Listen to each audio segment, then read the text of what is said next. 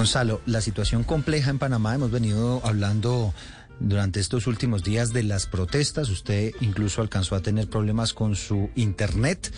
Y no solamente es eso, sino muchas dificultades para la gente, se están encareciendo los precios y, y hay mucho rechazo ¿no? de algunas decisiones que ha tomado el gobierno de ese país.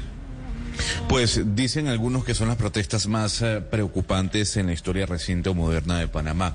En este momento hay una mesa de diálogo entre diversos sectores, eh, gremios de profesores, sindicatos, con el gobierno nacional, en donde como mediador se encuentra la Iglesia Católica para debatir ocho puntos, los ocho puntos que de alguna u otra forma están planteando quienes lideran esta mesa de diálogo. No está la empresa privada dentro de la misma y eso es una crítica que se ha hecho los líderes sindicales. Lo cierto del caso es que el gobierno de Panamá no solo anunció el congelamiento del precio de la gasolina, sino también anunció que va a regular el precio de 72 productos de la canasta básica. Y genera preocupación, don Eduardo, esto, la deuda pública de Panamá que sigue aumentando en medio de subsidios, tomando en cuenta, además, y ahora viene un debate interesante sobre la regulación de los precios de los medicamentos. Y aquí lo que se está viendo, dicen algunos también, analistas por cierto, de que hay tal vez un discurso de izquierda detrás de todas las protestas que se están viviendo en Panamá. Por eso creo que es eh, importante, don Eduardo, tener o hablar a esta hora con Rogelio Paredes, el ministro de Vivienda y Ordenamiento Territorial, y es el vocero del gobierno de Panamá, liderado por Laurentino Cortizo. Eh, ministro Paredes, gracias por acompañarnos a esta hora en Blue Radio. Gracias a ustedes, saludos a ti, Gonzalo y Eduardo. Aquí estamos a la orden, pues, para lo que les pueda eh, colaborar.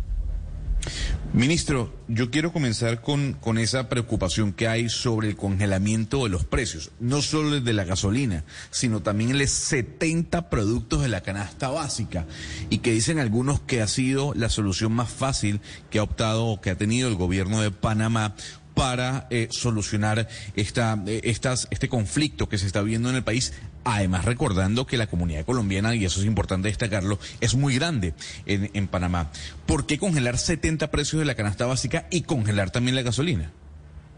Sí, bueno, eh, en efecto, nosotros tenemos varios años de estar desregulando, precisamente desregulando eh, la, el, tema de los alimentos y, y precisamente en la, en, la, en la oferta, en la libre oferta y demanda es donde se van ajustando normalmente los precios.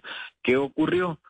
En efecto, a, a, pesar de que la regulación no es lo mejor, nosotros entendimos que la protesta ciudadana iba orientada hacia el alto costo de la vida, producto también de los factores exógenos. En este caso estamos hablando de lo que ha pasado entre Rusia y Ucrania. Todos sabemos también que la falta de trigo también produce falta de harina, también produce falta de pan. Y por el otro lado, todos los insumos van subiendo de una manera exorbitante. No creo que haya ningún país del planeta que se haya podido liberar de eso. Sin embargo, este reclamo popular eh, nos llevó a congelar eh, temporalmente ocho productos, no 72, ocho. Bueno, estos parece que no habían sido suficientes para las protestas que estaban en la calle, que entendían o querían eh, que esto se, eh, se regulara en mayor número.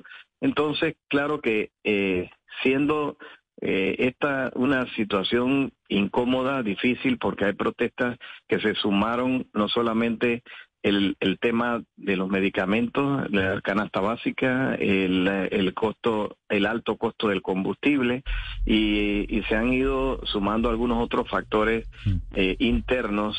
Bueno, el gobierno nacional decidió entonces sumarle a los primeros ocho, sumarle diez.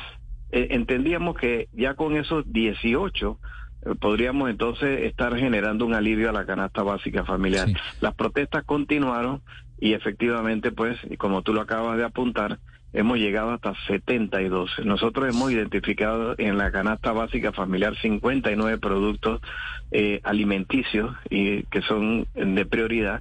También hay otros como el papel higiénico y bueno y pasta de dientes y otras cosas mm.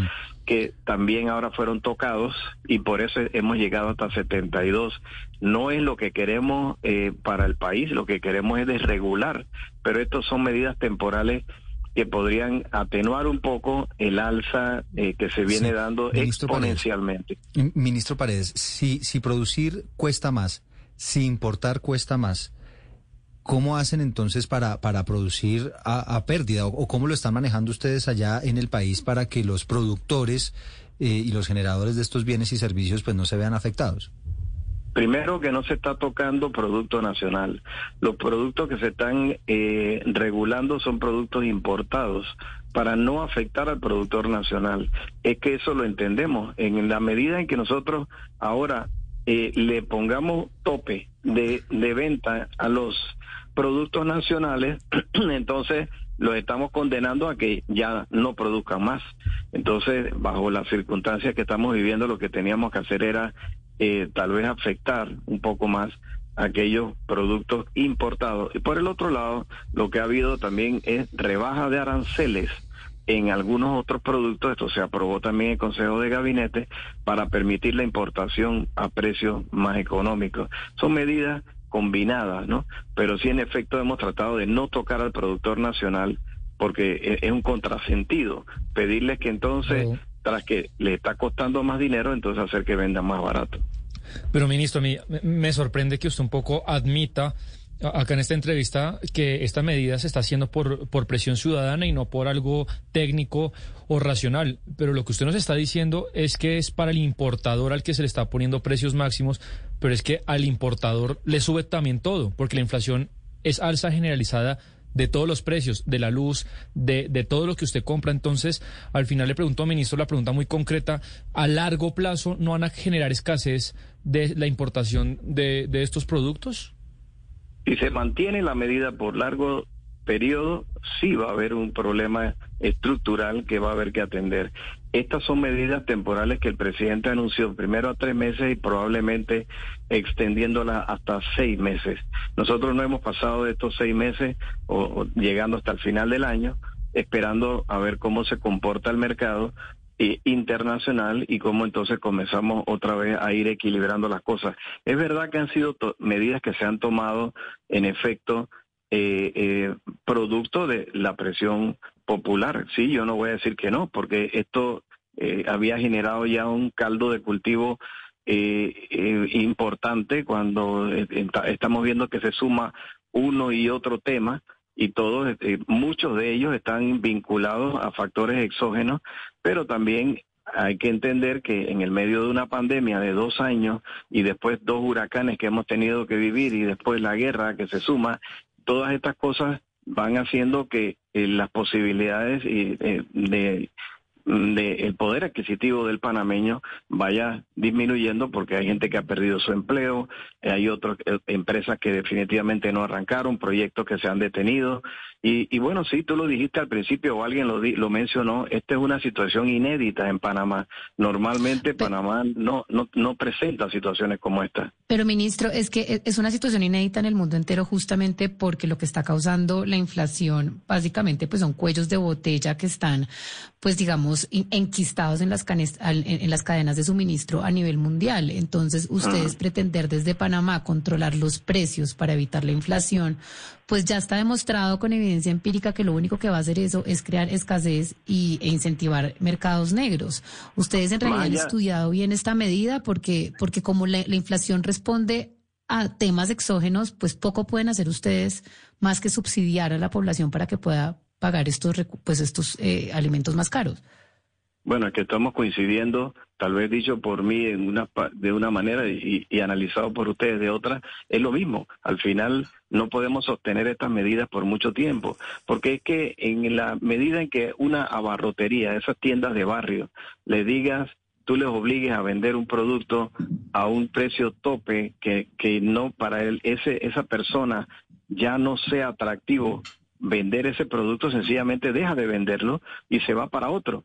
Se va para otro rubro y sencillamente abandona esto. Entonces se produce una escasez, se produce entonces un desabastecimiento de aquello que tú crees que estás regulando. Por eso la desregulación, eh, la liberación de los precios era la política que veníamos nosotros desarrollando eh, durante todo este tiempo hasta que, sí es verdad, se han juntado varias cosas que han llevado a una protesta popular y entre las exigencias estaba, bueno, necesitamos también que consideren la rebaja de los precios de los alimentos y para eso entonces entra la medida del congelamiento temporal, pero no es una medida que nos agrada ni es una medida que debe continuar por largo tiempo si entendemos que puede haber desabastecimiento. Yo coincido con ustedes, lo que pasa es que Ustedes me hacen la pregunta, yo voy a contestar con toda honestidad. Aquí ha habido, sí, una acumulación de factores que no son eh, todos atribuibles a la administración Cortizo. Tampoco somos perfectos. Pudo haber, se pudieron haber cometido errores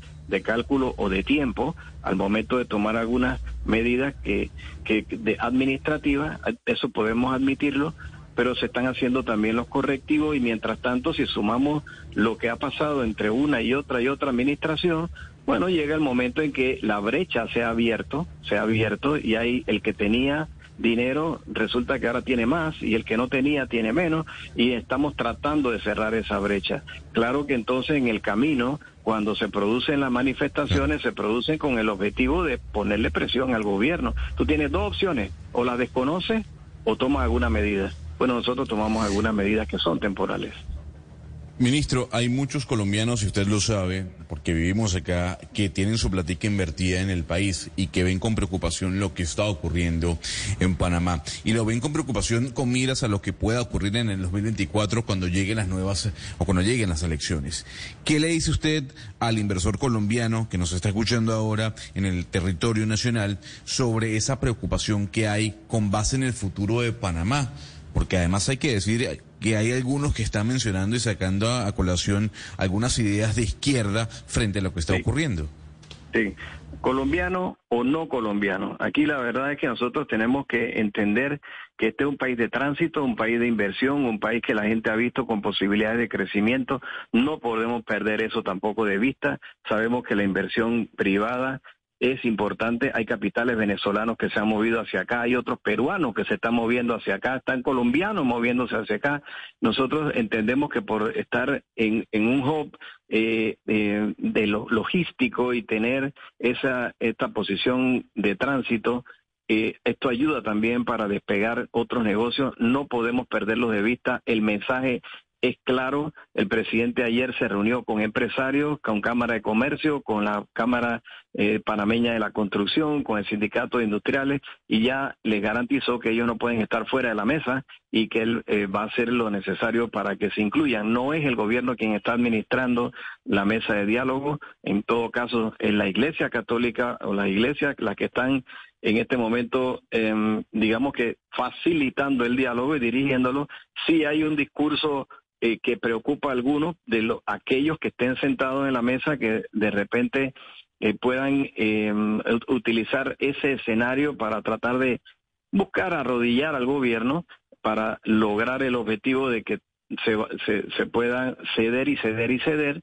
Pero bueno, en este camino tienen que estar los empresarios involucrados porque ellos tienen en esa ecuación tienen que tener una variable que hay que considerar. Entonces el presidente ayer, en reunión con, todos estos grupos empresariales, les ofreció, les prometió eh, esto, hacer lo necesario para que el facilitador los pueda recibir. Mensaje es, no vamos a, cambiar el modelo económico, eso no está eh, sobre la mesa. Nosotros necesitamos que se siga manteniendo el sistema, eh, perdón, la, la, forma de hacer negocios en Panamá y Panamá que es un país de servicio y de tránsito tiene que seguir por esa vía. El, el, mensaje para los colombianos y los no colombianos es que estén tranquilos porque nosotros no estamos dispuestos a producir un cambio estructural del modelo económico que se está llevando en Panamá. Es el vocero del gobierno de Panamá, es el ministro de Vivienda y Ordenamiento Territorial, Rogelio Padres, a esta hora en Mañanas Blue, cuando Colombia está al aire. Hugo Mario, la última. Eh, sí, no, aprovechando que tenemos al ministro Paredes en línea, Eduardo, sería importante que nos eh, comente si es cierto o no que en las últimas semanas se ha presentado una llegada masiva de capital colombiano a, a Panamá por cuenta del cambio de gobierno, empresarios que seguramente están a la expectativa con, por lo que pase con el, gobierno del presidente Petro y que han decidido sacar capital hacia ese país. ¿Es cierto eso? Sí, sí lo hemos, sí lo hemos, sí lo hemos sentido, sí lo hemos detectado. Eh, también hay que entender que en estos últimos días de, ya llevamos casi un mes de situaciones incómodas, de cierres de calle aquí y allá. Ha habido poca actividad, pero sí en el área de las inversiones en bienes raíces nosotros hemos podido detectar que se están moviendo capitales hacia Panamá. Algunos de Colombia, les acabo también de comentar que de Perú eh, y también de, de, otros, de otros sectores del cono sur. Entonces, sí, en efecto, ya se comienza a notar algo de ese movimiento. Puedo hablar a título personal de un eh, médico amigo mío que me pidió eh, información de cómo hacer para poder esto tener derecho a una visa de eh, inversionista calificado en Panamá porque ella quería comenzar a mandar capitales suyos a Panamá. Bueno, pues ahí está. Situación también relacionada con los colombianos que empiezan también a, abandonar eh, Colombia. Eh, Rogelio Paredes, vocero del gobierno de Panamá, gracias por haber estado con nosotros. A la orden siempre.